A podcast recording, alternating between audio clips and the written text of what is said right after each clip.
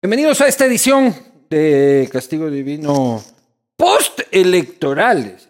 Ya no es preelectoral.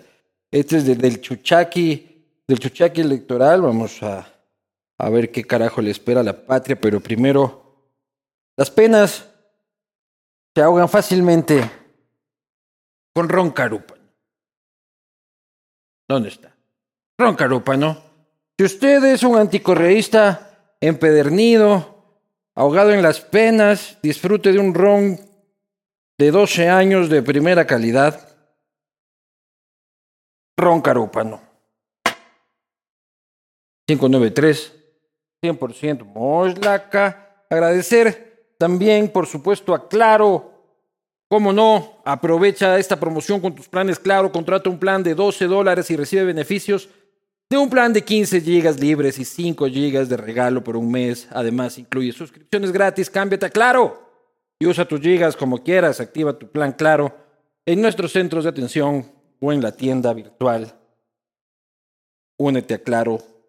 Opciones Muebles Renaciente. Esta deliciosa butaca que me han traído. Va a terminar así. Vuelve Correa. vuelve Correa. En asientos y muebles Renaciente.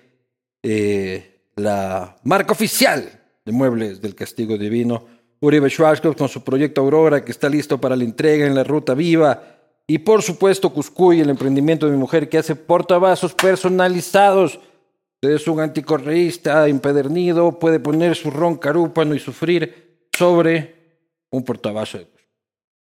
Aquí están las redes sociales. Hagan el favor de seguir, seguir a Cuscuy, no seguir a mi mujer, señor Diego Ordóñez, por si acaso. Sin más, para mí es un enorme placer eh, volver a invitar a un amigo de esta casa. En la última vez, en su castigo divino, tuvimos un problema técnico, pero esta vez le damos con todo. Y la última vez, anterior a esa, este, compartió con... Ganó la Pamela Troya y el Consejo de Participación. No, ¿quién habrá ganado? Yo ni me he enterado. Pero bueno, me refiero, por supuesto, al asambleísta por el Partido Social Cristiano, el señor Esteban Torres.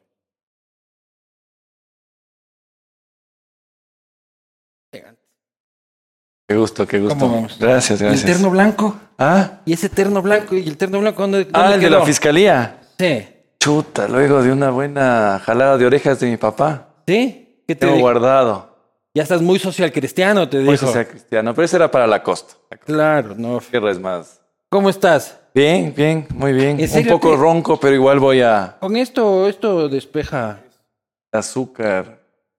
¿Festejaste Ron. mucho por la señora Kaisa? Ah, ¿Festejaste mucho por la señora Kaisa que te quedaste ronco? salud, salud. Claro. Te cuento. Olé, olé, olé. Nosotros, olé. Kaisa. Nosotros en nuestras encuestas, que no nos, no nos han fallado hasta ahora nunca, sabíamos ya una semana antes que mm, no podía pasar. Estaba la ingeniera Diana Caiza, que además no es una mujer indígena de izquierda, te cuento. Mm. Absolutamente emprendedora.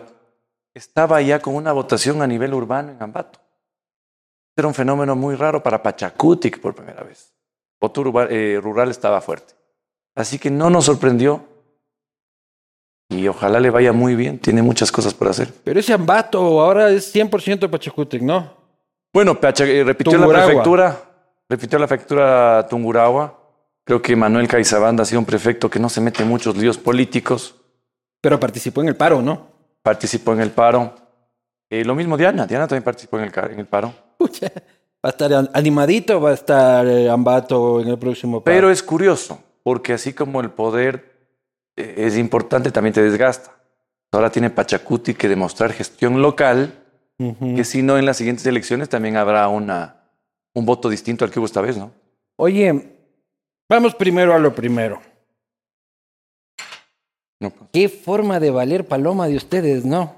Así es la política. Así es la política a veces.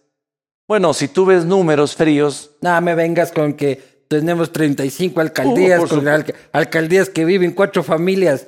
Hermano, Si vemos por números fríos, tienes un resultado que te dice no está muerto el Partido Social Cristiano. Vive, tiene su estructura, ganó algunas prefecturas, algunas alcaldías, votaciones uniformes en ciudades muy importantes, pero evidentemente de lo que se habla y se hablará es eh, Guayaquil más que Guayas, en donde sí hubo una derrota inesperada.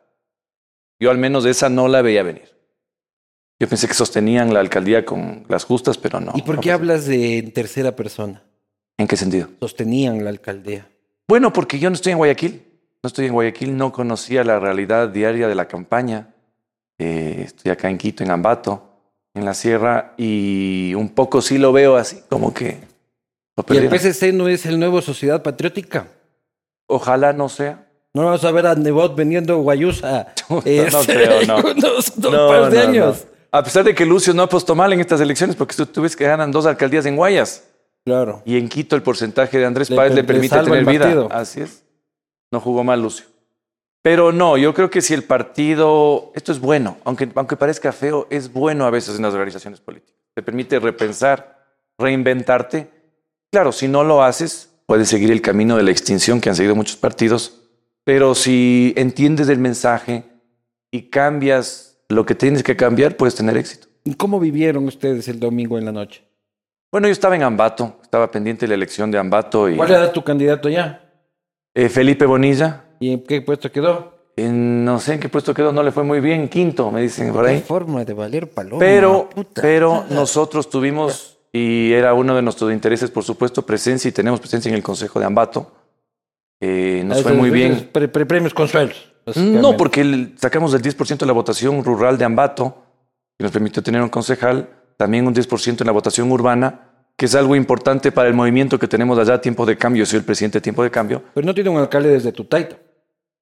Claro, no, mi papá fue el último alcalde, por supuesto. ¿Hace cuánto tiempo? El 2000, hasta el 2000. Y el único. El único que ha existido del PSC, por supuesto. Mi abuelo, cuando fue alcalde, tiempo no había Partido Cristiano, era un ¿Conservador movimiento. o qué? Fue conservador.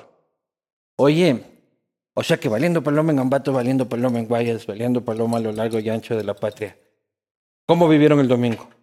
A ver, lo de Guayaquil fue un golpe, evidentemente. Eh, O sea, ese chat ha de haber estado el chat de las seis jodido. No hubo mucho chat, te cuento. La Porque cada uno estaba en sus comandos, más bien hubo silencio, por supuesto, sorpresa. Eh, fue otra sorpresa adicional a la de la consulta. Nosotros habíamos medido que en Tungurahua avanzaba el no, pero no pensamos que a nivel nacional iba a pasar. Igual en votación urbana y rural, y muy estratificada. El voto del sí estaba más en clase media alta, clase alta, y el voto del no ya se veía en una clase popular, y al final ve lo que pasó y le dieron, le dieron la vuelta a una consulta que no se podía perder. O sea, no, no, Las preguntas no se podían perder, pero lo hicieron. Ya, ¿qué opinas de Cintia Viteri? Eh, Cintia, a ver, yo la conocí por primera vez en la asamblea. Yo era alterno, ella era asambleísta principal. Tengo una buena relación con Natalie ahora, que es su hermana y es asambleísta. Creo que mm, no sé si su candidatura minimizó el efecto que tuvo su transformación física. Yo al principio pensé que era una estrategia muy bien pensada para cambiar un electorado y apuntar a un electorado más joven. O sea, al principio eras fan así de la, de la Cintia Killer. No, no, no era fan, pero pensé que había una estrategia política atrás, de cambiar un electorado. Porque si tú ves la imagen de cómo se ganó la alcaldía el 2019, es vestida de blanco y La rubia. Cintia de siempre. La Cintia de siempre. Y yo no sé, te digo, yo pensé que era una estrategia quizás política, comunicacional, ¿Te pensaba... parecía bien lo de la cervecita La Colorada, Gila Colorada? A ver, me pareció bien en un principio porque dije, qué curioso, en el arranque de campaña, la campaña de Guayaquil ha girado dos semanas por el tema de la cerveza. Como que minimizaste lo que otros candidatos planteaban o querían hacer. Comunicacionalmente dije, no lo había pensado, no lo hubiera hecho, pero me pareció un éxito. ¿Ya? Pero ya cuando tú ves la votación, más allá de que es cierto que partir el voto en Guayas y en Guayaquil fue letal para el Partido Social Cristiano, eh, quizás eso ya no fue bien visto por el electorado y hubo un voto de no me gusta esto, voto por otra opción, o por último le voto a un candidato bien planteado como lo hizo el correísmo con Aquiles Álvarez. ¿no? Oye, ¿y tú crees que Juan Carlos Vázquez es el Yoko Ono del Partido Social Cristiano? No le conozco, no le conozco personalmente, nunca le, le he visto, quizás en un evento que hubo una sesión solemne en Guayaquil, le vi de lejos. No sé si realmente era el único estratega de la campaña, qué incidencia tenía. Entiendo que los asesores tradicionales no estuvieron en esa campaña. Porque no los dejaban entrar. No sé, probablemente sí, quizás se cerró el círculo. No sé cómo funcionaba ese círculo muy íntimo de la ¿Pero qué opinas de él? Siempre tuve las reservas cuando supe que él era, él estuvo atrás de Cima. ¿Te acuerdas tú de Claro la que época? sí, del Troll Center de Alvarado. que en un principio hizo algo que fue, estaba naciendo en el Ecuador, que era una especie de Cambridge Analytica ecuatoriana. Claro.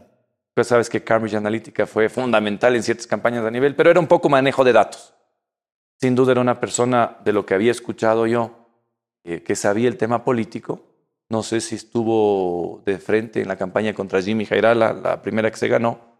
No sé si él fue, estuvo atrás de los stickers de esos que le hicieron a Jimmy. pene con... Que aunque no lo creas, pegó en esa campaña. Le hicieron mucho daño a Jimmy. No sé, no sé cuál se fue su vinculación, pero ¿O ¿Te gustaron los penes de... Ah. ¿Te gustaron los penes en sticker? no me gustan a mí los penes, ni en verdad ni en stickers, pero Sí. me pareció ingenioso si fue eso parte de una campaña, no lo sé. En todo caso, creo que el electorado, no sé si vio bien esa transformación. Y, y eso sí puso de alguna manera en duda lo que el Partido Social Cristiano había logrado desde la época de León, con la impecable gestión reconocida hasta por los adversarios de Nebot, por supuesto.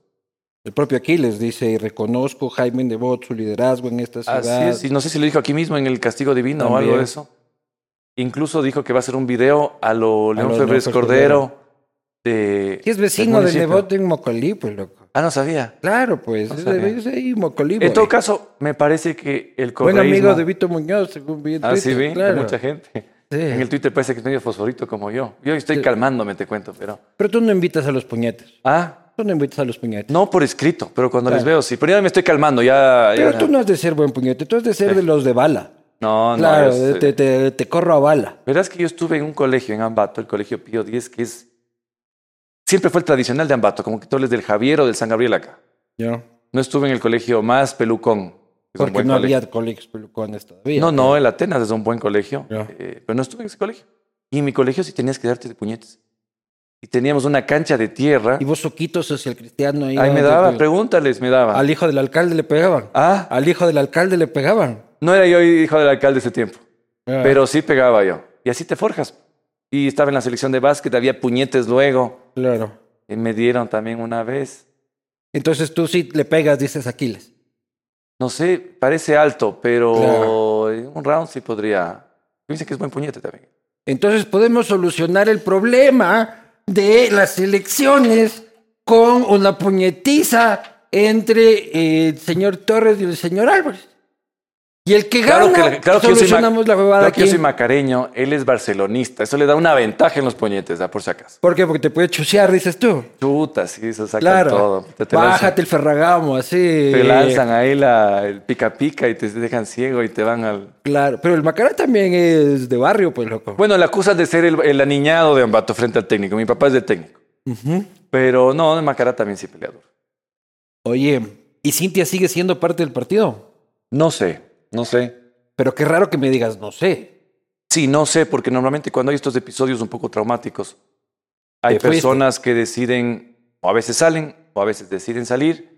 No sé cómo esté eso. Yo he estado en Quito estos días. Ya, ya, pero eres el coordinador de la bancada, pues.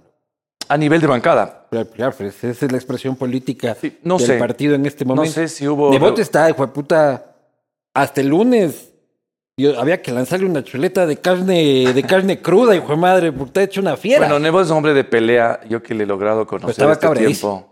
Por supuesto. A alguien que natural, es un ganador natural no le gustan este tipo de cosas.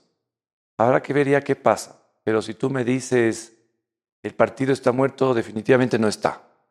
Pero tiene que hacer cambios, entender el mensaje y ver a futuro. Porque si hace bien las cosas, con una debacle total de Creo, que era en un principio su principal competidor, porque tú puedes ponerle a Suma en la tendencia de centro derecha, pero ya ves que Suma se ha adaptado a un centro.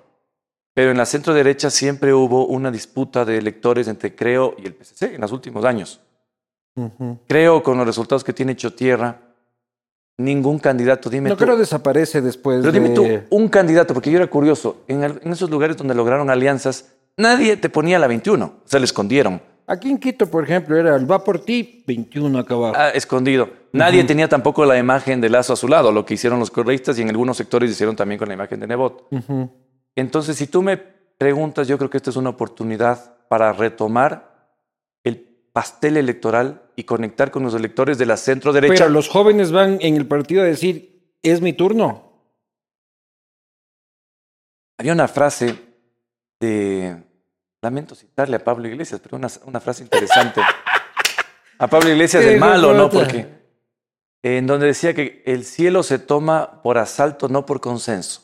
El filósofo contemporáneo Pablo Iglesias. Lamento citarle, pero es una buena frase. Porque eso significa también que en los liderazgos no llega nada por consenso, sino por eh, la voluntad que cada uno tenga de O asumir. sea, el te vas a saltar el liderazgo vos de... Vas No. a entrar a Mocolía y quieto, No, tengo no. Ahora esta huevada es mía. No, yo nunca he dicho eso. eh, No, no, dice, yo no he dicho eso, señor. No, pero te Jaime digo- Nebot, líder nacional. si alguien tiene perspectivas políticas a futuro, no solo yo, cualquier otra persona, eh, tiene que decir, hay que hacer algún cambio, ¿no? Pero tú no te estás bajando de la camioneta ¿De qué? del PSC. No, para nada. No, Vos te no. quedas ahí, así sea el Titanic y ahí con el violín. Bueno, es que no veo que sea el Titanic todavía. Yo creo que cada persona tiene su perspectiva personal, pero en este momento yo veo que el partido si hace los cambios. eh, ¿Qué cambios? ¿Qué cambios? Yo creo que en el tema ideológico no se puede estar únicamente en, en la gestión administrativa. Yo siempre he sostenido que la política también va a causas. Vos quieres jalar al partido hacia la derecha. Bueno, yo soy un conservador de derecha, si tú me quieres autodefinir o Claro. definir. Vos quieres que el partido sea el defensor de las causas conservadoras de derecha, el castigo, el, el- el partido pro vida, el, partido, No necesariamente, yo creo, partido facha, dirían algunos. no necesariamente porque yo para eso ya le tengo al movimiento Tiempo de Cambio en Tumuragua, Ese es el movimiento facha, dices tú.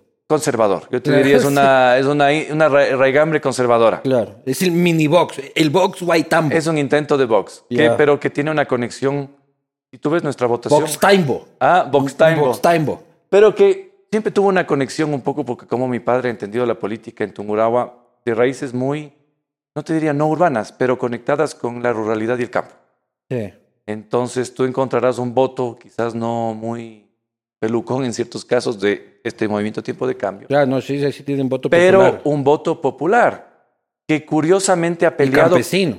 y campesino, que no necesariamente es indígena, pero que en estos momentos sí tiene una puja con Pachacutic, Agricultor más, así. más- agricultor. Y si tú ves, por ejemplo, el ejemplo de Diana Caiza, propio Manuel Caiza Banda, ellos no son indígenas izquierda, no son comunistas, no son anti, son emprendedores, tienen negocios, eh, son personas que... Si ves Leonidas, hay cómo ser indígena sin ser comunista. Es que esa es un poco la pugna que tienen ellos, porque tienes unos indígenas ideológicos hacia la izquierda y otro indígena que está en Tungurahua y en Ambato, al que tú no le tienes y eso Como el otavaleño. El como el indígena otavaleño, otavaleño es un indígena es muy empresario. exitoso. Y quizás eso no se ve en Quito, porque tú en Quito no tienes en tu día a día una relación muy amigable y empresarial con el indígena. Empresarial no, pero una relación diaria sí. No, pero no ves eso aquí tanto en Quito. Lo que pasa es En que, ciertos mano, sectores, digamos, Tú ya urbanos. ahorita que estamos en la Gaspar de Villar, de, Villar- de- de- en la Gaspar, ya te estás saliendo de tu zona. Vos en. Quito te mueves entre la González Suárez, la República de El Salvador, Cumbayá, y en Tumbaco ya te pierdes. Claro, en Tumbaco ya te pierdes. Pero esa no es la realidad en ciudades no tan amplias como Quito. Entonces, en Ambato, tú un lunes de feria tienes una sinergia total entre el sector indígena indígena, el campesino, el no campesino urbano y hasta el pelucón, el pelucón de Miraflores de Oficoa. Entonces, por eso es que quizás nuestra relación siempre con el sector indígena ha sido muy distinta a la que pueden tener ciertos sectores, no te digo todo Quito, ciertos sectores en el Quito que además generan opinión. Claro. Entonces eso explica un poco, a veces me da un poco de pena por mis amigos pelucones quiteños. No entienden. Hay estos fenómenos electorales, dicen, pero ¿cómo? Si el anticorreísmo es eh, Mayoritario. mayoritario. No. No Y- es mayoritario. No es mayoritario. El correísmo es mayoritario. Tampoco es el correísmo mayoritario. Y por eso, si algo te demuestra esta elección, y eso es curioso, y eso hay que saber leer para futuro, es que el anticorreísmo como categoría política pura es o mínimo, pero no es determinante en una elección. Tú tienes en esta elección a mucha gente que votó correísmo que no era correísta, que votó simplemente porque dijo, sí, oye, es cierto, estos tipos no me hacían esperar dos semanas para buscar la cita del pasaporte. Y eso es algo que lamentablemente veo que este gobierno, si no hay un recambio en la tendencia, terminará de enterrar a la tendencia. A Esa es mi preocupación. Sí, pero bueno, estamos viendo, este, estamos adelantando.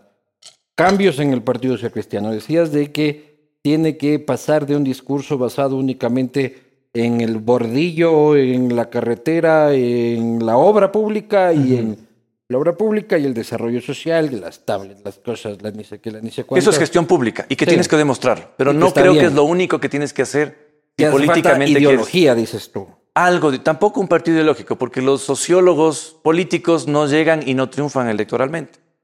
Pero una tendencia política creo que tener, tiene que tener cierta sustancia.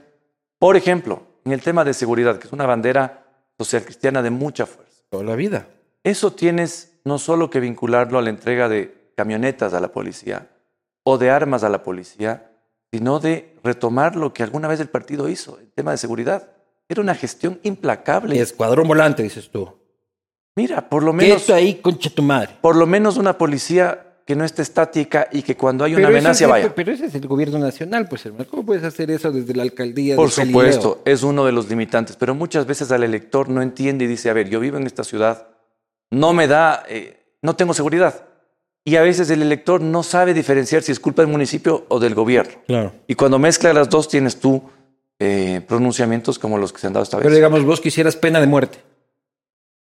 Mira, la pena de muerte no es posible ya, te diría, en el entorno constitucional actual. Pues se cambia la constitución, mi hermano. Tienes un problema ahí incluso con ya la normativa internacional. Sería muy populista decirte pena de muerte paña, pero en el fondo Toca tú- salirse nomás, como los gringos de la Pero mira- CIDH. Mira, el, claro, eso es una ventaja que tienen ellos, por eso tuve esas normas. Muy difícil ahora en el entorno para un país, además como el ecuatoriano, porque la CIDH se conecta con organismos internacionales, La con, Corte. con fondeantes internacionales y te dice el, Fondo Monetario, ok, usted quiere un plan. ¿Y qué pasó? ¿Por qué está fuera? Es mucho más difícil para el Ecuador que para una potencia gringa, ¿no? Pero vos, como eres así radical, bien podrías aplicar la pena de muerte extrajudicialmente. Bueno, cuidado pasa eso en el país.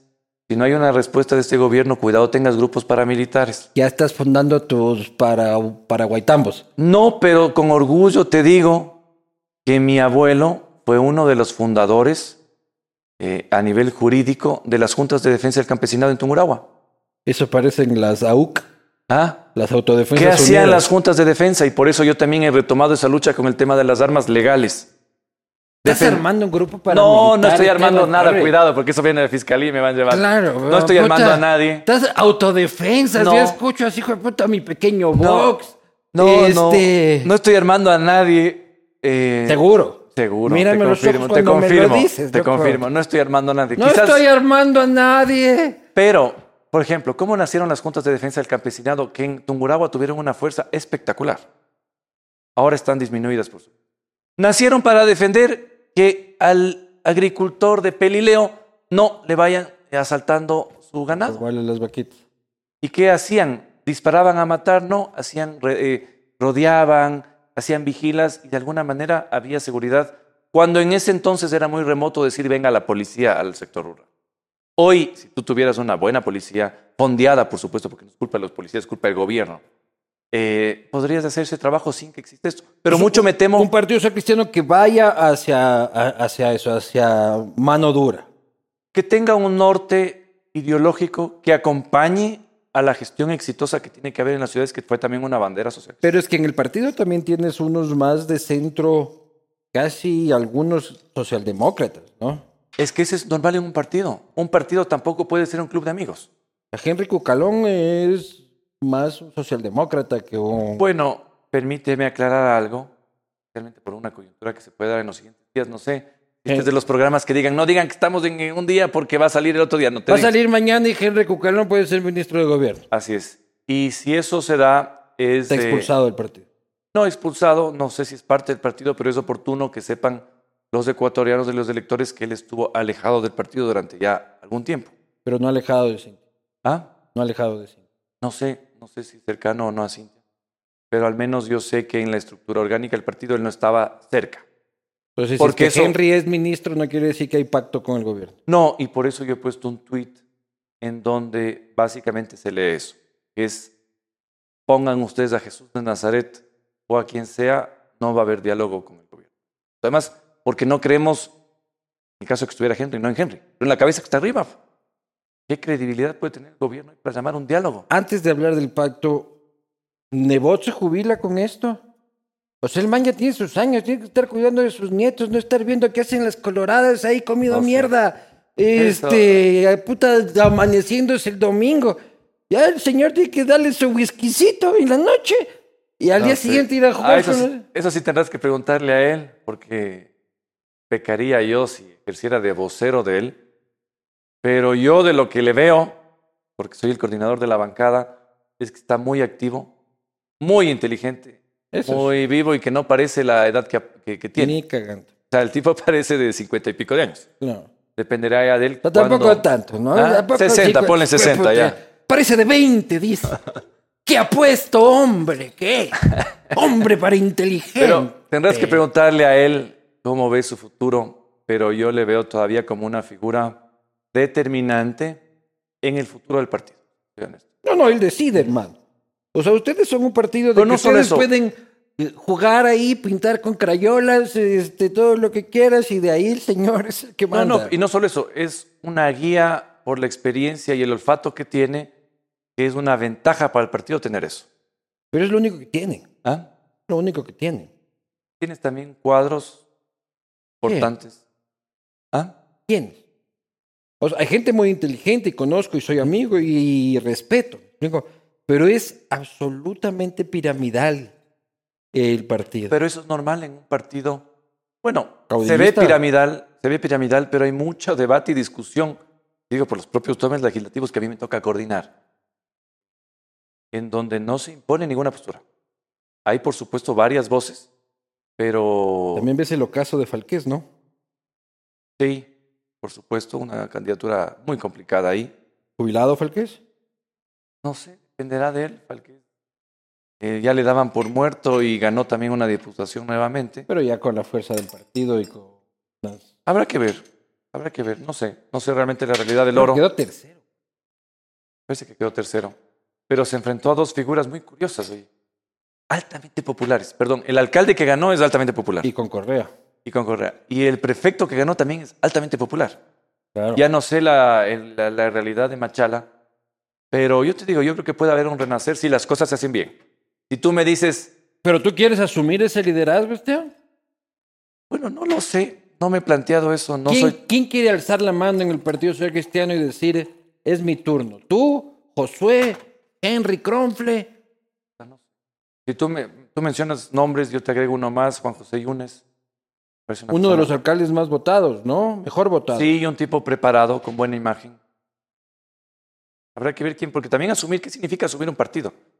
Significa hacer el trabajo de hormiga, lo que más difícil. Lo bonito es ganar la elección, Claro. Lo bonito es o estar en- gobernar. o gobernar. no o- estar recorriendo el país. bueno, gobernar el primer día, ¿no? Porque si sabes lo que, cómo funciona el poder, sabes que el segundo día, este, el tema es terrible, le está pasando al gobierno. Creo que estaban felices en las fotos del primer día y al segundo empezó la debacle.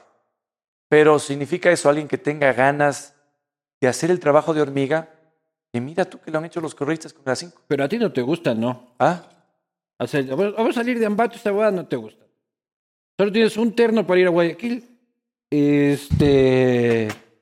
¿Quieres colita? Eh, sí, bueno, hielos. ¿Pueden traer más hielos, por favor? Muchísimas gracias. Para no ponerle agua al ron. Carúpano, que sé que es bueno. Es buen Le vi una loco. cata. ¿Le viste en una cata? Una cata, sí. Es bueno. No sé a quién le comí, quiere hacer la competencia, pero entró bien. Sí, sí, no, es bueno. 12 años, hermano. Y verás que a mí no me gusta el ron. Es el ron más antiguo de Venezuela. Claro.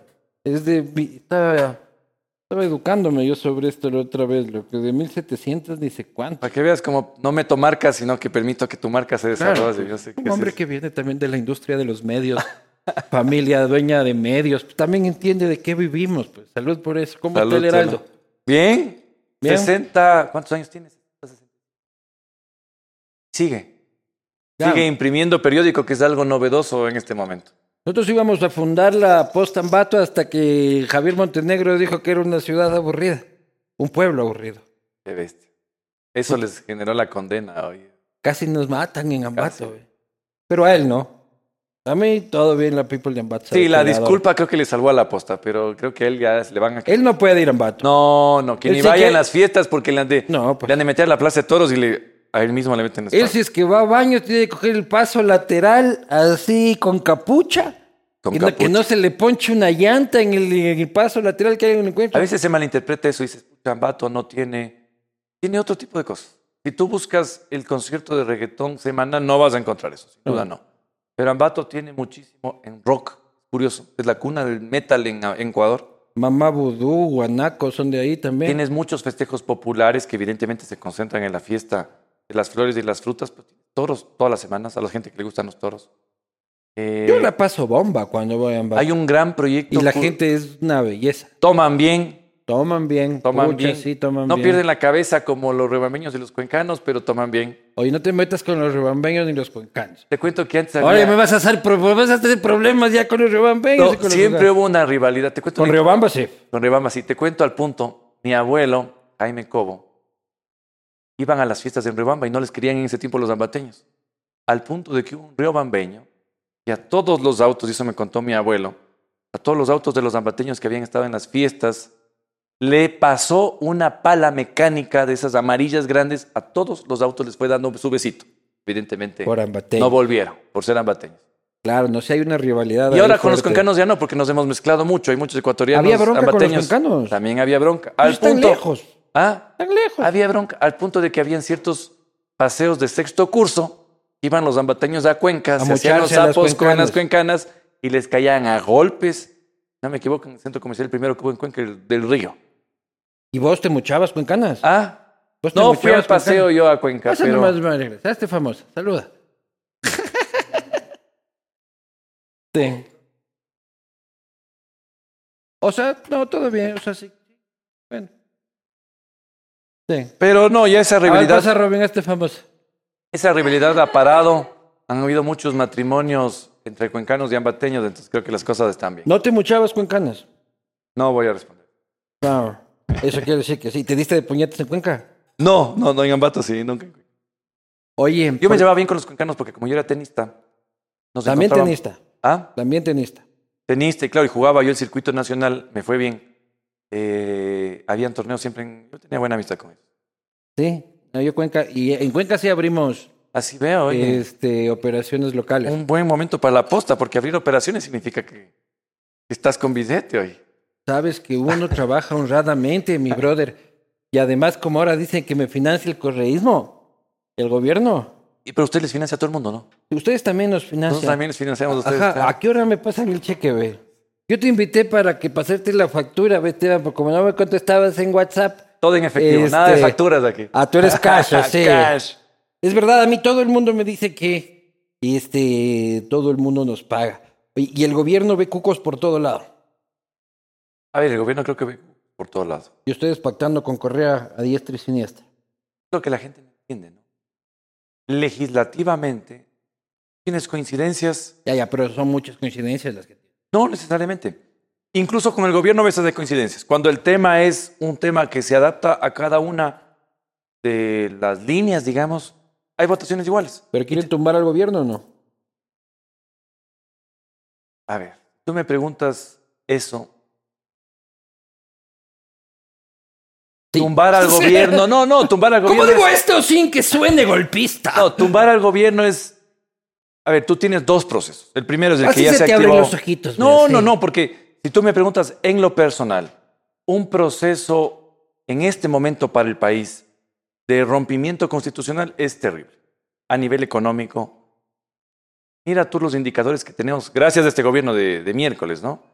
Pero un nuevo rompimiento. Pero hay salidas constitucionales. hay salidas constitucionales. Eso es el tema. Entonces, decir... Entonces, tú ¿a ustedes sí les gustaría un juicio político al presidente de la República? A ver, el juicio político... ¿Cómo es- digo esto sin sonar? No, no, no. Es que el juicio político está previsto por causales eh, muy claras. ¿Cuáles? Bueno, desde traición a la patria hasta el evidente cometimiento de un delito. Distinto, por supuesto, al de muerte cruzada, que es el que se trató hace algunos meses. ¿El encubrimiento es un delito? El ¿Que podría encubrimiento es un caer delito. en, en la causal? Habría que analizar. Yo lo que sí te digo es, eh, para condenar a alguien tú tienes que tener la certeza plena de que se cometió esa conducta. Eso es fundamental. ¿Y eso es- es el examen que nosotros haremos si el proceso, por ejemplo, del padrino avanza a tal punto en donde hay pruebas o no hay pruebas. Pero tú crees que el padrino podría avanzar en ese camino. Vamos a ver, tuvo un golpe este momento, ese proceso, cuando a los audios un poco los dejaron de lado. ¿Quién? Bueno, un poco con la declaración de la asambleísta Aliaga de que los audios no constituyen prueba.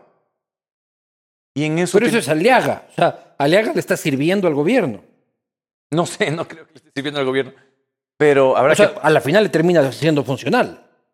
Tendrías que preguntarle ya a él. Pero jurídicamente, si tú me preguntas, eso de alguna manera sí deja en entredicho el resto de los audios para todos los casos. Sin embargo, en este proceso hay algo que sí nos... Aliaga es tu pana. Se meten a la piscina y en no, Ambato y no, todo. no, no, a ese punto no, pero sí saludo. Ambato hace frío, en Ambato no hay piscina. En Ambato no hay...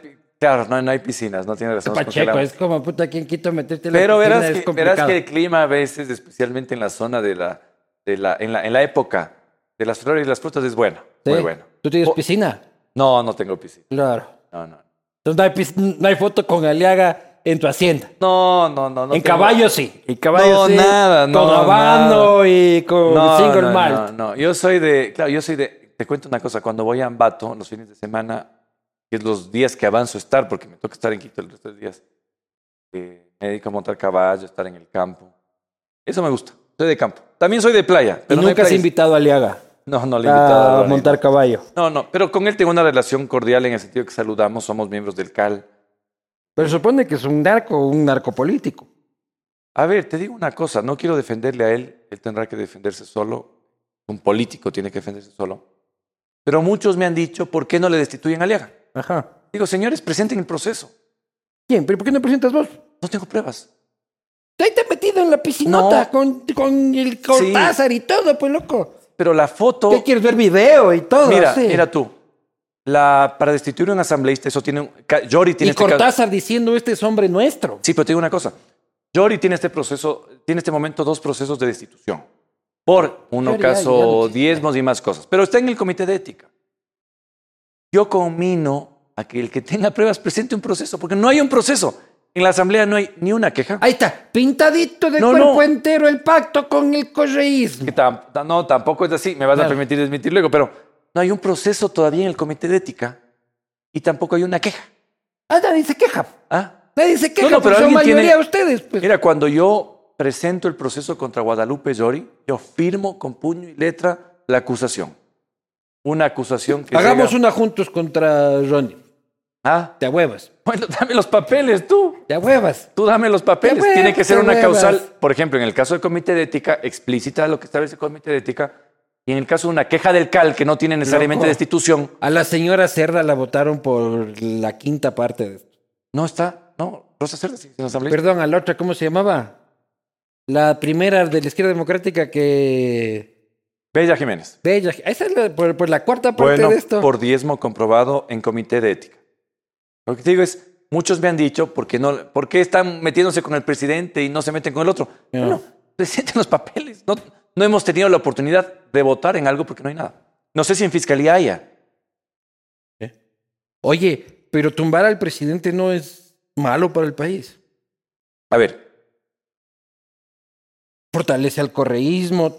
Mira, que- Voy, voy a lanzarte la, la, la teoría Pelagatos. ¿Ya? Tus grandes amigos. Entonces toman al presidente de la República. son los for- grandes perdedores también de este proceso, ¿no? Son tus grandes amigos. Este, yo lo sé que todo lo que ustedes pelean en Twitter es una pantalla y hay fotos en caballos. Este, así con Martín Payares. Ahí, No, a estos les gusta- Dándole al fuete. A estos les gusta fuete. estar fumando cosas en la floresta, no son de caballos. Oye, no de te caballos. metas con mis panas que fuman cosas en la floresta. No tengo lío, No pero- me politices los porros de la floresta. Que tengo buenos amigos ahí que fuman y que no tienen nada que ver. Yo te cuento que en la floresta me encanta ir. A fumar porros. No, ¿Para qué vas? no voy a dar el nombre del local, pero hay dos muy, muy buenos locales puestos uno al frente de otro donde puedes tomar un gran café y un gran chocolate. Y me voy en moto, te cuento. Ah, ¿sí? Ajá. ¿Y no te apedrean ahí los hippies? Nada, no. Pacho. No. Un tiempo cuando el racismo era muy fuerte, una que otra vez en un centro comercial alguien salió. Claro. Hoy ya, no, tampoco es que me aplauden, pero nadie Sí, dice claro. nada. Cuando camino por un mall o por...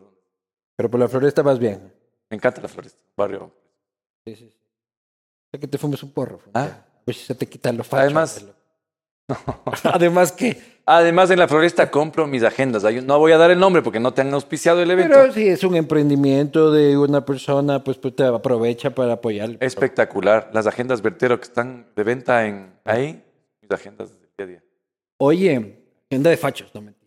Nada, ya, les, ca- ya les cagué el negocio, hijo Son los Moleskine ecuatorianos, son muy buenos, Claro. espectaculares. Oye, tumbar al gobierno le hace daño al Ecuador. A ver, ¿qué? Hay que mantener a Lazo a toda costa. no, tampoco eso, pero Eso dicen en centro norte de Quito. A ver, En la que una Suárez, persona, que una persona no termine su periodo electoral, sin duda es una fractura para el país, política y económica. Porque ¿qué es lo que a mí más me preocupa en este tipo de decisiones? Los políticos podemos tomar una decisión en la asamblea, en los buros, en donde sea. El que, los que pagamos somos nosotros, porque ustedes tienen el sueldo nuestro. Claro, ¿qué significa, pero, una fractura constitucional o Eso te estás política? poniendo cola, ¿ves? Me estás trampeando. madre. ¿Qué significa una fractura siempre? No te digo en este caso, incluso en el caso 30S. ¿Qué significa una fractura constitucional y política? Tiene que ver el 30. Si ves que te has vuelto correísta. No, no, no, no, es que me gusta ser objetivo en estos temas. Claro. ¿Qué significa eso para el ciudadano que está en la calle? Encarecimiento del día a día. Oye, que la economía se le para. Que no sabe si al día siguiente habrá o no el trabajo que le procura su sueldo eh, y con eso alimenta a la familia. Entonces, es drástico para el ciudadano que está de pie. Por eso el político tiene que ser muy responsable, porque si tomas la decisión con la cabeza caliente y el, cafetín de los amiguitos, los pelagatos amigos, puedes cometer algo que a la gente que está en el pie le dice, oye, pues perdonable lo que me han hecho. Entonces eso es lo que hay que considerar en este tipo de cosas. Ahora, tú tienes también en el poder a alguien que abusa de su poder, alguien que comete delitos, alguien que es un- una persona que no debería estar ahí, tampoco te puedes comprar la idea de que es inamovible que esa persona se quede y por la estabilidad del país. No, no, no, en absoluto. ¿Y qué pasa si se tumban al presidente? ¿Qué pasa constitucionalmente? Digamos que lo llevan a juicio político y lo, y lo destituyen. Bueno, yo creo que en el interín habrá una firma de muerte cruzada por parte del Ejecutivo. Pero si eso no se da, hay una Y de ahí Lazo se queda seis meses. Vacilando su patín. Mira, y- yo creo que yo no sé. Pero si ves el nivel de, de, de zozobra que vivimos. Total, y eso no está bien. ¿Cómo tú inviertes en un país que no sabe cómo va a funcionar en los próximos seis meses? Eso yo decía en la colada morada del año pasado. O sea, yo no sé si es que el gobierno va a ter- llegar a, a- a terminar Puta, se el me hizo fuerte 2023. la cola. Sí, no, es que últimamente andan haciendo las colas Así de veo. puta. Pues, Son esas, como esos vinos de patate que te dejan medio ciego. O sea, ya te digo una cosa, ese tipo de decisiones no son sencillas para el país. Lo ideal es la estabilidad, pero tú tampoco puedes tener una persona dirigiendo el poder que cometa delitos, que venda la patria o que haga una serie de cosas. O sea, tampoco es que hay tolerancia para eso, oye, pero el narcotráfico le sirve la inestabilidad. por supuesto. No, es quien manda, manda, pipipín, y se fortalece. Todo lo irregular vive la anormalidad. Gana en estos temas, no solo el narcotráfico, todo. Eso nos hace a ti y a mí narcos por estar hablando de esto, ¿sabes? Según Diego Ordóñez. Mira, esa es una... Según Diego Ordóñez, esta Mira, combinación es prueba irrefutable Yo creo que esa es una de las de razones... que somos el cartel de Ambato. Mira, esta es una de las razones para que la gente entienda qué pasó el domingo. Porque si usted está en una zona urbana de una ciudad, de la ciudad capital, y no entiende qué pasó el domingo, tiene que ir a esa causa. Cuando, eso es lo que, no sé si hablamos de este tema en esta conversación, cuando perdió León. Ya te estás olvidando de lo que hablabas porque la cola está muy fuerte. Bueno, ¿qué- ¿quién me habrá puesto en la cola también? no? Y esto es... Pero tú puedes perder una consulta popular si la planteas de una manera lógica. Señores, yo propongo esto. Apóyenlo o no apóyenlo. Cuando tú llevaste el debate a decirle, no me apoyas, eres narco, Sí. oye, la gente también... Ándate a la verga. Discúlpeme, no hablemos de la pregunta de los asambleístas, hablemos de la pregunta ambiental. Oiga, no estoy de acuerdo. No soy narco por ser eso. Y ahí tú tienes una explicación para lo que pasó el domingo. Tú no puedes polarizar de una forma tan criminal un debate político porque crees que tiene réditos, porque está repitiendo los errores de los que hicieron eso en el pasado. No te diferencias. Pero, no, pero ellos por lo menos les funcionaba. A ellos les funcionaba, son más inteligentes en lo político. O sea, hacían ese tipo de maniqueísmos, pero con estrategia. Hacían y les funcionaba. Les funcionaba. Aquí no hay puta se meten el pie, se tiran el pie. Ayer sale el presidente a dar caras de juez que me parece bien. Hay que Hablemos de eso. Tengo... Hay que denunciar a los jueces, algunos se quejan de que hay injerencia, a mí no importa un carajo, si hay un juez trucho, ponlo, pero, pero ya nadie le cree. ¿Rico? La credibilidad del gobierno está en cuertas ciertas entre el 11 y el 13. Y, la, y el anuncio, ¿no? Con, mira, este, hoy a las 8 de la noche con José Delgado, este, toda la- y, y la musiquita. Oye, y mira tú, entre los jueces denunciados está este sinvergüenza, corrupto, juez de la Concordia, el juez Lindao. Le denuncian. Claro, le denuncian luego, primero de que le entregó los bienes a un narco, y luego de que liberó a un asesino que tenía una condena ejecutoriada de 24 años. Pero además, ¿quién es el juez Lindao? Es el que le sirvió, pues, como un perro en el caso del Consejo de Participación. ¿No se apoyaron acaso en el señor Lindao para que los destituidos vocales del Consejo de Participación permanezcan? ¿Qué decían pues las personas del gobierno? Hay que respetar todas las decisiones de los jueces, sea de ese sinvergüenza que tuvo una decisión fuera de territorio, sin especialidad y sin sustento. Entonces me parece muy curioso y por eso es que la credibilidad del gobierno está en los suelos, porque tú dices, oye, a ese juez que le sirvió, ahora le denuncias como narco. Pero se puede gobernar con el 17%. O ya estamos en un espacio de ingobernabilidad. A ver, depende qué entiendes tú por gobernar. Si gobernar es Mantenerte en el puestito. mantenerte, puedes hacerlo.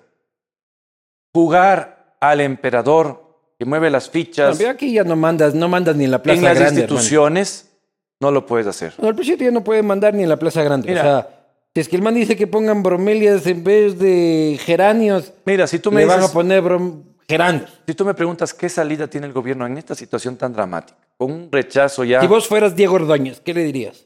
No, por, no me pongas ese ejemplo. No, no. No, sí. Ponme cualquier otro menos ese ejemplo. Pero, Si vos fueras Aparicio Caicedo.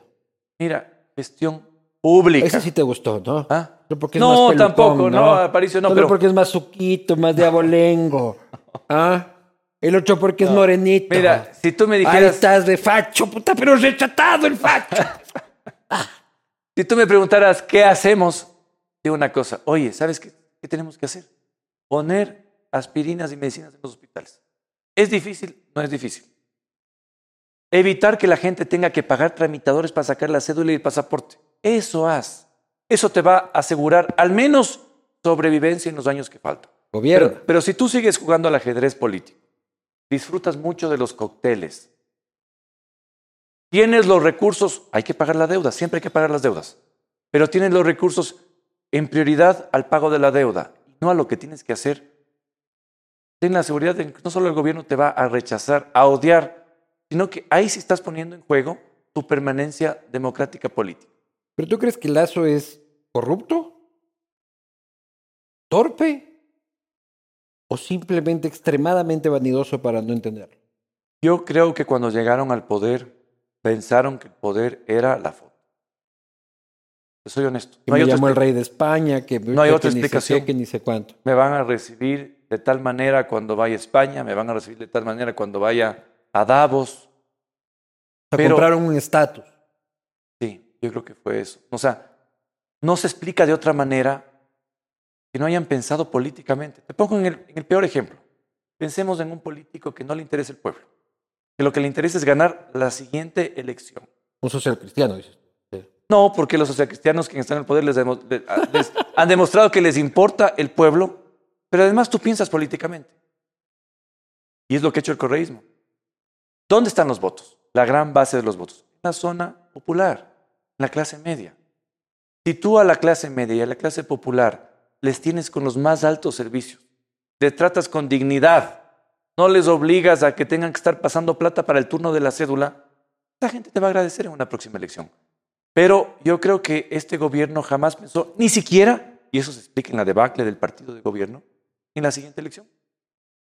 Ahí hay algo que tú dirías es perverso, pero es positivo para el pueblo, porque el político está pensando en cómo respetar las aspiraciones de la gente y eso se puede traducir quizás en un respaldo futuro. Es más fácil es irnos a Manta.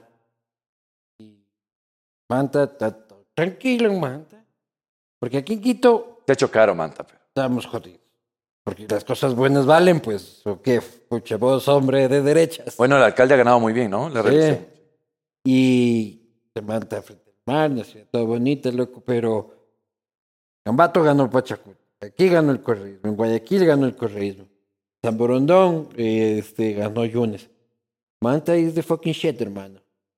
Tenemos Bueno. que ir a fundar allá tus, tus, tus autodefensas No guaitambas. sé, si, no sé si tenga ahí. Siempre fue- tuvieron una raigambre serrana. te- Desde la Sierra Centro, el tema de las autodefensas, si se puede decir. Ese tu, tu ejército Sí. paramilitar que estás queriendo volver a armar, loco.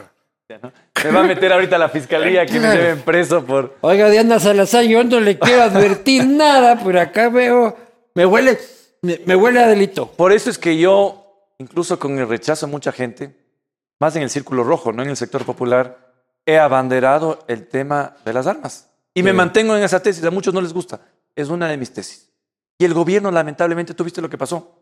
Yo propongo la pro- el proyecto en diciembre del 2020, si no estoy equivocado.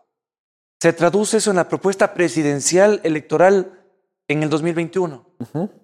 ¿Qué ha hecho el gobierno en casi dos años de gobierno? Nada. Es que no ha hecho nada. No ha hecho nada, pero en eso, que podía hacerlo si combatía a las mafias que están interesadas en el tráfico de armas, no lo ha hecho. Pues la gente dice, oye, aquí no me han dado seguridad, no tengo salud, no tengo vías, no tengo ni cómo defenderme. Eh, esto no sirve para nada. Y eso explica el voto del domingo. Vuelve Correa. Yo creo que... Correa es el nuevo León Febres Cordero hoy por hoy. No, yo le vería más este momento a Correa como una posibilidad de Cristina Kirchner. ¿Qué sentido? El correísmo, esta campaña la planteó muy bien. Tuvo relato político, tuvo inteligencia política, tuvo candidatos frescos y buenos en cada una de las ciudades. Frescos, Marcela. Así de fresca no está. Pero mira, por Paola, ejemplo, así de fresca no, pero está. el caso de Aquiles en Guayaquil. Pavel, rancio, rancio, va en el, No, va en el que el correísmo. perfil de 15 Pavel- años. Mira, el perfil de Pavel pegó El, fre- el fresco, el fresco Aquiles. No, han ganado otros lugares. Lloret, así de fresco, tampoco está. No, Así cero kilómetros. No, el Jota, que fue tampoco. compañero en la asamblea, es un gran tipo, discúlpame. Si me estás correísta. No, para de- nada. He tratado Para de nada, pero sabes una cosa, sabes una cosa, y eso es lo que la gente no entiende. No soy un fanático. Tengo una virtud. Me curé hace años de, la, de ser fanático. Porque tú siendo fanático, nublas la realidad y cometes tonteras. Entonces no soy un fanático. Ni soy un fanático social cristiano, soy honesto. Ni soy un fanático mío, Pero de cambio sí eres fanático. Tampoco. Si cambio comete tonteras y tonteras, no soy un fanático, no lo voy a devolver. Y eso es lo que me permite pensar con objetividad. Si tú me preguntas, ¿qué pasa en la Asamblea? La política es la gestión exitosa de las contradicciones. Pero vuelve Correa o no vuelve Correa, no me estés hueveando. A ver, si Correa logra a nivel internacional tipo Lula anular los temas nacionales, puede volver. Y gana, y arrasa, No puede ser candidato. Eso es un dato interesante.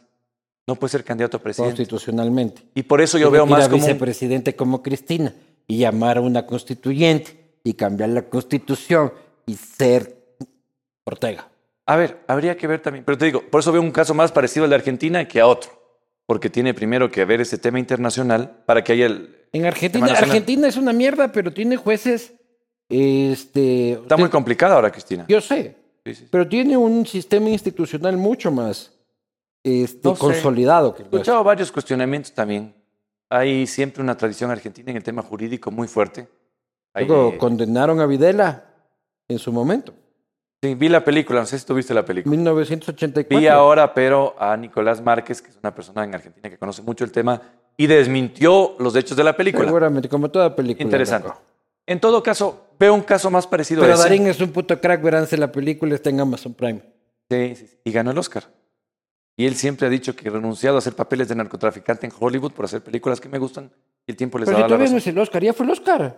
Perdón, el, el- creo que el Globo de Oro, algunas. El, ajá, el Oscar todavía no está nominada al Oscar. Está nominada al Oscar. Así como las Sí, películas. como mienten los políticos. Pero para eso está el periodismo. Tiene Para chance, certificar los datos. tiene chance como Roma, que fue también la película Sí. ganadora del Oscar hace algunos años. En todo caso, no sé. Depende también que hagan las cosas bien. Ellos también hacen las cosas mal. El caso de Arauz fue una equivocación. Ya, pero si vuelve Correa y estamos en la misma mierda de antes y vamos, van a sacarte los cortes aquí diciendo, ahí está diciendo de que, puta, que ojalá vuelva, que no. No, dicho eso. Me Que prácticamente. me quieren- no, no, no. De que no soy un En fanático. absoluto. Yo creo que el país. Que antes debería- sacaba la No. cédula. Yo, es que eso es lo que tiene que hacer un gobierno de derecha o de izquierda. Eso es lo que políticamente no se entiende. Entonces, cuando un gobierno dice, no, yo me he dedicado a la macroeconomía, yo tengo las cuentas fiscales en Suiza muy bien, la reserva. Oye, la izquierda te come. Dice, sí, pero la persona no puede Pero sacar este, un no crédito. tiene, pero este tiene hambre. ¿Ah? Pero este tiene hambre. No, no. Tiene sus cuentas en Suiza, pero el señor aquí, Mira. Juan Caizabamba, tiene hambre. De derecha y de izquierda. Hay corruptos de derecha y de izquierda. Pero políticamente, a veces la izquierda es más. eh, se da cuenta de las cosas. Tiene mejor discurso. Exactamente. Y la izquierda no ha cometido el error que cometió la derecha desde hace décadas. La derecha abandonó la batalla cultural. Entonces, cuando tú te preguntes, ¿por qué hay profesores que instruyen así en Ecuador a sus estudiantes? ¿Por qué hay universidades que mayoritariamente tienen un pensamiento de izquierda? Es porque la derecha abandonó eso. La derecha dijo, ¿saben lo que voy a hacer yo? Voy a tener la economía sana. Voy a tener la economía sana. Esa es mi bandera de lucha. Y en algunos casos lo hizo bien, en otros mal. Pero la izquierda te penetró en la cultura, en las universidades, en el pensamiento, eh, y eso a futuro tiene réditos. Sí, no, sin duda, sin duda, penetró mucho más y, y, este, la derecha no tiene condumio, la derecha tiene resultados. Y eso es lo que yo reclamo. Yo creo que además del éxito electoral... Nadie está cantando, comandante Adam Smith, este, una chupa con los panas, ¿me Nada, cachas? no hay eso. La izquierda siempre lo hizo Claro, bien. claro, Siempre no, fue- no, no. Y si tú quieres traducir en términos que entienda la audiencia, el marketing de la izquierda ha sido mucho, eh, mucho mejor, superior que el de la derecha. Bueno, Nadie tiene un póster de Margaret Thatcher en la casa cuando tiene 18 años. No, pero podrías haberlo planteado hace algún tiempo. Y eso creo que nos va a sacar. Tú ves el pastel electoral en el Ecuador, vas a encontrar que la mayoría, yo sostengo que es casi un 65% es de izquierda. Si no llegas Ah, a un sí, 70%. Es un país de izquierda. Eso significa que para la centro derecha hay un pastel min- eh, reducido. ¿Significa eso que te ganen siempre las elecciones? No. No. Ellos también cometen errores y pueden cometer errores en la próxima elección. No, si ganaron con el... Pavel gana con el 25%. Así es. Entonces, tampoco es que aquí la izquierda tiene asegurado el futuro político. No, no, no. La derecha o la centro derecha o lo que se entiende por centro derecha hace bien las cosas, tiene la oportunidad no solo de ganar el poder, sino la presidencia. Última pregunta antes de irme a las preguntas de la gente y antes de comprar mi pasaje a Manta para irme a vivir a Manta. Si ISA hace un paro en un mes, ¿se cae el gobierno? Antes de que vías democráticas y constitucionales debatan el tema, Mira, yo creo que en este momento el gobierno está tan débil. Soplándole se cae. No sé quién pueda salir a, a defender. Nada. Y Quito, que es una ciudad muy política, está en un momento. Nadie va a salir a la calle a defender No. a Lazo. No, no hay nadie. Aparicio y María del Bordes, hermano, y se No acabó. hay más, no hay más. O sea, no veo eso y tampoco veo ya una defensa de la democracia. O sea, tú no vas a tener una persona que diga, no, señores, eh, yo por... No, la consulta... Que sí pasó en junio del año pasado. Ajá, así hubo gente que dijo, vean, señores, puede ser que las cosas estén mal, pero pueden mejorar. Hoy yo creo que la gente ya tiene una sensación de que no... El tipo tenía que rectificar ahí. No Después le- del paro, y fue su última oportunidad. Mira, no es tan difícil.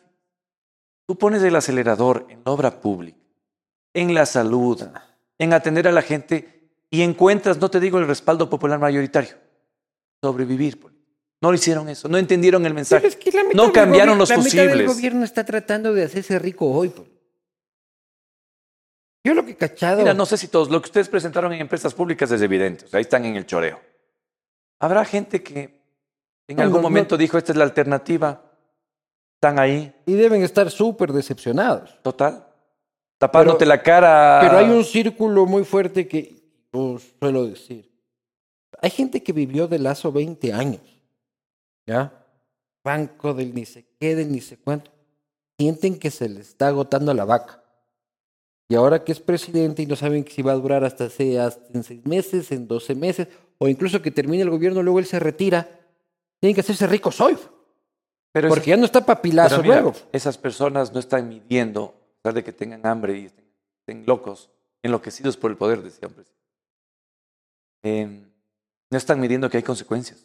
La jurídicas para, no tiene lo, no tiene, no tiene jurídicas para su familia, de persecución, que han cometido las cosas no debían. Entonces, está- creo que la, va- la pagarán en algún momento, si están en eso. Creo que hay gente decente todavía, pero muy perdida, que dice, aquí no hay norte, ¿qué hacemos? ¿Qué movimiento es del siguiente? Pero tú me preguntas, respaldo popular, no hay. Ahora sería muy curioso, como estudio político, que la movilización genista, digamos, se dé cuando Pavel sea alcalde de Quito. Pero es que le recibe con banda de pueblo, pues loco. No sé, porque Pavel es un hombre que creo que sabe que tiene que demostrar gestión para crecer políticamente. Si no lo hace, también condena al correísmo. Y esa es una oportunidad para todos los que se alineen en una tendencia no de izquierda. O sea, vos te vas a sentar en Ambato desde tu hacienda viendo el paro así con sacudiendo un brandy, Finca, finca nomás. sacudiendo un brandy y haciendo este análisis político. de, oh, mira qué puros inter- ecuatorianos. Mira qué interesante cómo Pavel ha permitido el ingreso por la Simón Bolívar. Esto, puta, hay uno aquí jodido. No, son como la Gaybor los políticos. Es que mira tú políticamente, ¿quién es el principal adversario del correísmo? No es el Partido Social Cristiano. no, No es ni siquiera el gobierno. es Pachacute. Pachacuti. Ellos tienen un voto cruzado. Y el éxito de Pachacuti en la Sierra Centro y el éxito del correísmo en provincias de la costa y por supuesto en provincias que van desde Pichincha hacia arriba, por supuesto Azuay, está abajo, eh, va a implicar que en algún momento haya un roce Conflicto. entre esos políticos. Se puede traducir incluso a la asamblea. Muy curioso, a esta asamblea. Y ahí es donde tiene una oportunidad. Si se hacen bien las cosas, todos aquellos que estamos en una tendencia, y muchos dicen están superadas, sirven políticamente para, para ver qué pasa en el espectro político en la centro derecha. Si se hacen bien las cosas. Si las derechas hacen las cosas mal, te aseguro que habrá una condena y la segunda vuelta del 2025 tú tendrás indigenismo versus correísmo. Yo estoy seguro que eso va a pasar. O algún otro fenómeno populista extremo y peligroso. ¿Qué es lo que iba a pasar en esta elección del 2021? Mucha gente y hoy asumimos que nos está teniendo consecuencias políticas. O un fenómeno de derecha también, pero populista y extremo, como quisieras tú, un Milei o alguna cosa así, un Bolsonarito. Claro. Yo Tú- creo que eso, yo creo que hay espacio para una... Tú quieres ser Milei. No sé si mi ley tenga éxito en Argentina, soy honesto. Creo que no va a tener. En la derecha de Macri o la centro derecha de Macri ha hecho las cosas bien, que le están poniendo obstáculos y no sé si llega a tener la atracción electoral que piensa mi ley que puede tener. Es un tipo... Pero te gusta a ti, Milei. Me, Ya te hablo de la batalla, hablas de la batalla cultural. Sí, yo creo veo que- muchos, muchas cosas que... Yo creo que él ha, ha llevado al debate en Argentina temas que sin duda yo comparto, que es un poco eso, ¿no? El debate no está solo en la, la salud económica, no está solo en la macroeconomía, está en el tema también cultural, que la, de- que la izquierda jamás ha abandonado y lo ha hecho con éxito. El problema es que es cuando se pelean entre ellos, pero cuando están en sintonía ganan. Uf. Problema. Vamos a ir a las preguntas de la gente, Chema, si todavía estás despierto y no has jodido el disco duro. este, por favor... Cuéntales la verdad de lo que pasó por si acaso se Claro, sorprendan. claro. Hubo un pequeño corte, señores y señores, porque se saturó el disco duro y Chema estaba... Es la segunda vez que la posta me Sí. sabotea Qué mierda. la entrevista. Ojalá que no me mandes a vengar con tus grupos paramilitares. Vamos Ah. con las preguntas de la gente. Primera pregunta, gracias a Suficiente tienes con el Motorex. gobierno. Gracias a Motorex. ¿El PCC se aferrará más a una postura de extrema derecha tipo Bukele para así tratar de captar más votos? Mira, la realidad de cada país es distinta. No sé si lo de Bukele sea la realidad del Ecuador, pero si tú me preguntas que un presidente se concentra en la seguridad de los ciudadanos, te diría que eso es real. Y lo que ha hecho Bukele, más allá de las críticas que tiene, los ataques que tiene, en el tema de seguridad, es algo que en un país, cuando tienes una amenaza de esa, de esa magnitud como él tenía con las maras, eh, todas las pandillas, es algo que se tiene que hacer. Pero para eso necesitas, perdón la expresión, cojones. Ay, qué bestia. Que no hay cojones, Qué palabra discúlpame. más fuerte. Discúlpame. Llegar al poder no es tomarse No voy la a poder dormir, asambleísta Torres. Dijo cojones. Bueno, no sabemos quién es en la audiencia. Claro. Por si acaso tienen una- alguna abuelita o alguna Claro. tía. Pero cuando llegas al poder, Ambato arde, enardecido, porque Torres dijo Mira. cojones. si tú aceptas la responsabilidad de un cargo político, no es solo la foto. La foto dura un día, dura horas, la banda dura un día. Lo que significa en política real, y por eso es que muchos que hemos conocido el poder de cerca decís, oye, es interesante, pero quizás me asusta un poco, es todos los días jugarte todo por el todo. Siguiente. ¿Cree que el Ecuador tiene futuro político prometido? Qué pregunta más light. Sin duda, sin duda alguna. Claro que sí. Por supuesto, siempre tiene. Si tú dijeras no tiene, es porque estarías condenando a una sociedad. No sé si en Venezuela alguien puede decir eso, pero en el Ecuador hay futuro prometedor y los actores políticos y los ciudadanos hacen bien las cosas. Siguiente pregunta. ¿Con esos resultados se acaba su matrimonio con el correísmo? No se entiende que en la asamblea puedas tener tú coincidencias en ciertos temas, como existen con el gobierno. Ese brebaje político que tradujo el gobierno en una campaña desde el año pasado, quizás para algunos eh, fue real, pero en la práctica se ha demostrado falso, poco cierto, el resultado de las elecciones. Siguiente pregunta. ¿Están cansados de los antiguos líderes del gobierno? Antiguos líderes, de, me parece que el gobierno llevara. ¿No es hora de que los jóvenes tomen el poder del partido? Parecería que el gobierno va 20 años aquí, cuando va dos y parece que ya y, no parece, dura... y parecen 20. No dura pero- que dura dos meses. Los, los liderazgos jóvenes son necesarios en democracia y en partidos políticos. Pero no puede esperar ningún joven que eh, designen o, o eh, nombren líder. El Le liderazgo se forja, regalen el cargo. se pelea. Siguiente pregunta. ¿Dónde vio la final del Mundial de Fútbol? Vi la final, ¿dónde vi la final del mundial? Estaba en Ambato, vi la final del mundial. Con mi Con, papá. con- con Carlos Andrade, creo, porque para hacer esa pregunta... Es por ese tema que se tergiversó, pero si tú me preguntas, me ratifico en lo que dije. Más allá de que si tú me ves en, la, en el video polémico. No vi, no vi el video. ¿Qué ¿No viste? No. Mira, yo ya aprendí una cosa. Hay muchos periodistas que se resienten cuando tú no les das la entrevista. Ya. Tú me ves, estoy con ropa deportiva. Ya. Estaba en una actividad deportiva, pero igual di la entrevista. En todo caso, si En tú me Ambato. preguntas, ¿ah? ¿Qué pasó? No tengo... Ese día la entrevista estaba en Quito. Ya. En la final vi en Ambato. Tú me preguntas, ¿había que poner una de las leyes más importantes de seguridad para debatir a la una de la tarde? Ah, no me vi, no vi eso. Fue un domingo. Claro, yo estaba viendo el Mundial. Por eso te digo. Claro. Y a vos me te dices- grabaron. Ah, claro, pues yo di una entrevista. Ya, y no, esa no. es la parte de la polémica. Ya. Pero si tú me preguntas, me ratifico en lo que dije. Si tú vas a poner el a la una de la tarde una sesión donde vas a aprobar un tema tan trascendente de seguridad, cuando la gente está pendiente del fútbol y del triunfo de Argentina, es un error Ándate y no era lo lógico. No, pues a mí mi mujer en una final de un Mundial ni siquiera me puede... Pero ¿por qué quitar. querían hacer eso? Porque como era el último día de la vacancia legislativa, querían decir, aprobé algo antes de la vacancia. No, señores, espérate enero y aprueba la ley tan importante para el país. ver el fútbol. Pues ustedes saben que son legisladores y eso de camellar tampoco. Pues que así Domingo, como, ¿cómo puede Qué ser? bruto que digan, puta, va a camellar el domingo. Puta, ya hay fútbol peor. Siguiente pregunta. ¿Por qué PSC le habla de traición al presidente si el pacto fue entre Nebot y Correa? No. Lazo se bajó de ese pacto para la presidencia. Creo que ha habido suficientes entrevistas. Pero regresa la pregunta. GC 95, 91, Ese es un 53, troll de años, 96. es de la posta, están usando trolls aquí. Me Pero- encanta ese troll. Eh, a tu respuesta, creo que ha habido suficientes entrevistas y todo para demostrar Sí. que lo que se pensó hace dos años no era descabezado. Y Pero que era. el pueblo todavía no ha entendido, por eso los No, resultados. no, no. Y dijiste. además, hay una cosa. Si tú en política le aíslas a un actor, le engrandeces. Si tú le persigues a un actor, le engrandeces. Depende. Si tú le dices, ustedes no pueden estar en el debate democrático, le engrandeces. El resultado, las elecciones del domingo. Última pregunta. Ahora, ¿con qué partido o movimiento va, se va a aliar para no desaparecer? Uh, y ese es ese sí parece ser usuario. se refiere a, a las seis o al movimiento tiempo de cambio. A las seis, a las seis. Pero Es que vamos a ver a Nebot vendiendo Mira. guayusa próximamente. Son- que Luz es buen amigo, pero sí es verdad que lo de la guayusa actor Bien, le va bien. A mí me parece perfecto que Lucio venda guayusa. O sea, mientras otros políticos andan en Miami, corridos, el man va de tienda en tienda vendiendo su guayusa. Ojalá sí terminen los políticos Te digo ecuatorianos. una cosa, te digo una cosa, conociéndole a Lucio.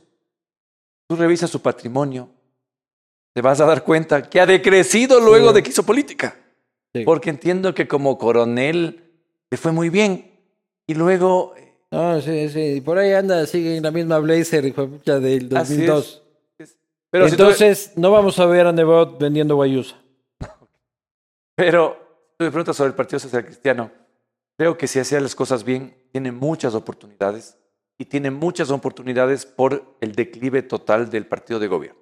Que desde hace algunos años se convirtió en un competidor en el pastel reducido de la De la centro derecha. centro-derecha. Pero eso implica cambios, renovación, eh, ideas, por supuesto, aprovechar una estructura que tiene 70 años, equivocado, que puede ser muy útil para el país. Muy bien, Esteban, te agradezco mucho por estas reflexiones. Invítame a las prácticas de tiro de tu grupo paramilitar. No has de tener ni Eh, arma tú. No, no tengo. Tus- tu- Eh, yo es- creo que tus, tus abuelos han de haber tenido armas. Tú eres ya ni más creo- de... No, pues yo no tengo armas. Tú estás en la floresta ahí Sí, yo tomando tenía- guayusa. Yo tenía, yo tenía, yo tenía hasta una un problema ideológico y de principios con comprarle a mi hijo de dos años una pistola No de juguete. No puede. Y la mamá me decía, oye, pero cómprale que le vea a otros niños si quiere. Y yo no quiero inducir en mis hijos el uso de las armas.